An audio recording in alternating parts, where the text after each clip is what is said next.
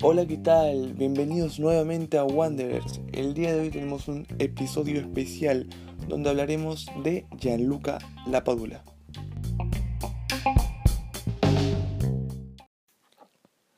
Bueno, esta historia empieza a comienzos del 2016.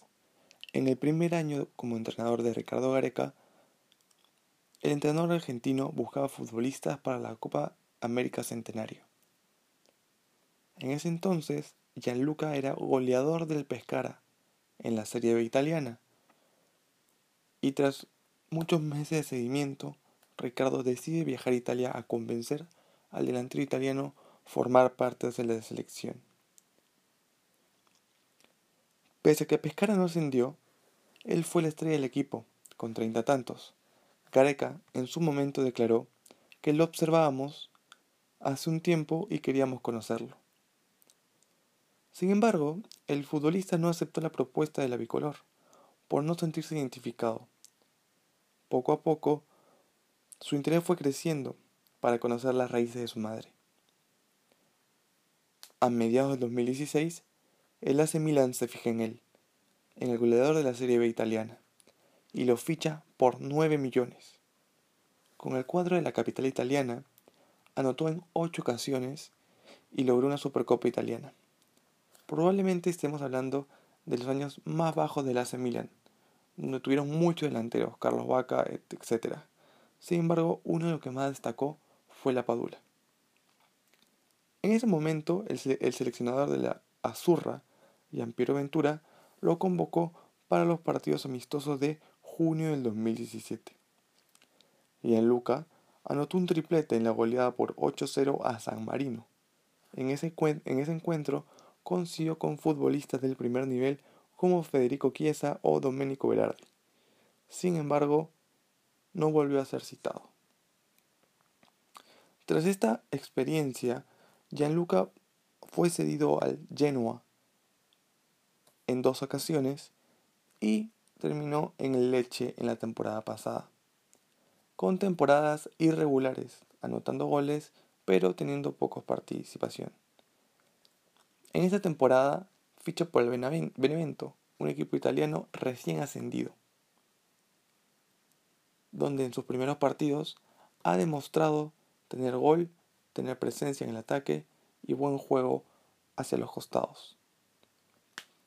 En Perú era un caso ya perdido. Nadie esperaba que Gianluca volviera a sonar para la selección. Incluso en una, en una entrevista con Diego Rebagliati, Gareca confirma que es una excelente persona, pero que sin embargo él no tiene la intención de llamarlo, ya que no ha mostrado interés por estar en la selección. Lo mismo declaró Oblitas y García Pay, que, si bien es cierto, Gianluca no era elegible en ese momento.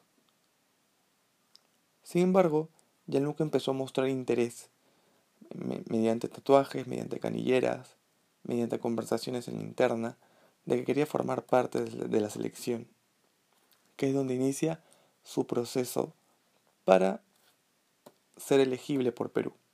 Lo que él tenía que hacer era algo simple al tu mamá ser peruana, tenía que conseguir el DNI y el pasaporte.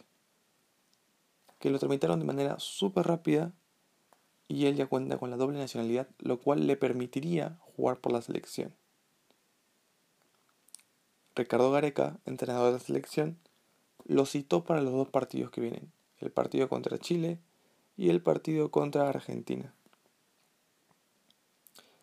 En Perú hay sensaciones encontradas la gente piensa que no debió ser llamado porque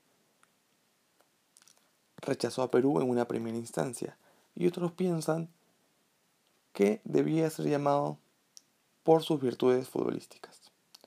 Al regresar de la pausa, hablaremos sobre sus virtudes y sus defectos y lo que podría aportar a Perú y lo que no. Bueno, empecemos con el posicionamiento del agente negativo.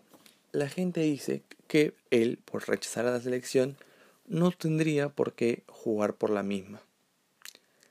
Eh, bueno, el futbolista en ese momento tenía opciones por jugar por su selección natal, como era la selección italiana. Ahora yo quiero dejar una reflexión para la gente. ¿Ustedes no jugarían por la selección que ustedes creen que les daría mayor mérito deportivo? Y yo creo que eso es lo que le pasó a la Paula. Él prefirió escoger su país de origen, eh, Italia, para poder desarrollarse. Sin embargo, esa puerta se cerró rápidamente, a pesar de tener buenas actuaciones, no pudo volver a ser llamado y decidió jugar por Perú. Ahora, esta misma gente que decía lo anterior, dice que puede romper el grupo. Ya, que es un pensamiento que podríamos tener si hace 10 años. Desde que llegó Ricardo Gareca, la selección ha cambiado. El grupo es mucho más profesional que antes. Y deberíamos dejar de mirar a la selección como una selección que está llena de, gente argollera. A ver, son futbolistas profesionales y tienen que dedicarse a que la selección gane. Si seguimos pensando que la selección es argolla y de que no le podemos llamar a gente porque no se va a adaptar, vamos a seguir siendo la misma selección tercermundista que éramos hace 10 años cuando quedamos últimos en, en las clasificatorias del Mundial de Sudáfrica. Y es así. El grupo ha mejorado. Ahora son más profesionales, son un grupo unido y que no creo que rechacen la ayuda de un futbolista que puede venir a sumar. Y ahora vamos a hablar de las cosas buenas de Gianluca.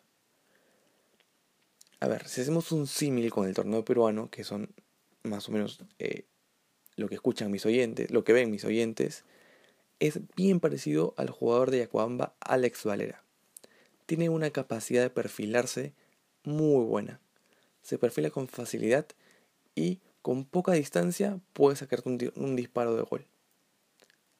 Es algo que la selección no tiene, dado que Guerrero es una especie, es un tipo de delantero y Raúl Ruiz Díaz es otro tipo de delantero. Ahora, la lesión de Paolo también nos hace, y la lesión de Farfán nos hace creer de que nos faltan nueves, de que nuestra autoridad en el, en el 11 del equipo es el delantero centro, ya que Raúl no ha tenido buenas apariciones en la selección de cara al gol. Si bien es cierto, ha tenido muy buenos movimientos hacia los costados, no ha podido aprovechar lo que Raúl tiene, que es el gol. Entonces no sería una mala idea probar con Gianluca para que él pueda ver si encaja en el equipo. Yo creo que es un delantero que se asocia bien otro delantero muy parecido al torneo local que tenemos es Patricio Rubio, el delantero chileno de Alianza, que tiene similitudes, ¿no? Que sale a asociarse y que podría ser útil para jugar con Carrillo o Cueva. Bueno, ahora entremos en lo más denso, en lo más polémico.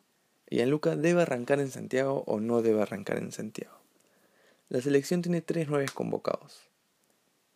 Gianluca Lapadula, Raúl Ruiz Díaz y Aldair Rodríguez. Aldair Rodríguez no tiene minutos en el América de Cali. Raúl Ruiz Díaz es goleador del Seattle Sanders y titular en el equipo indiscutible. Ahora, Raúl va a empezar a jugar los playoffs de la MLS y el problema si cederán o no cederán los jugadores de la MLS es una incógnita.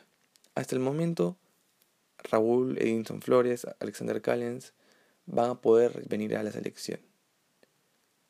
Gianluca está pasando por un muy buen momento en el Benevento con tres anotaciones. Ahora la duda está, ¿quién arrancará contra Chile?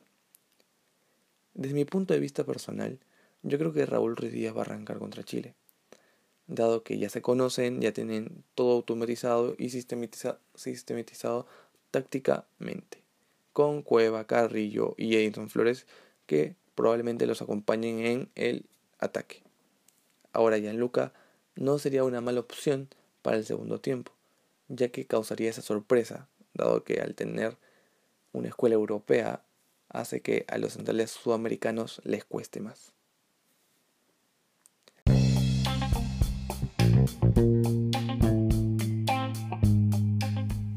Espero mucho que les haya gustado este capítulo, que hayan podido aprender un poco más sobre la historia de la Padula, lo que nos puede aportar y lo que no.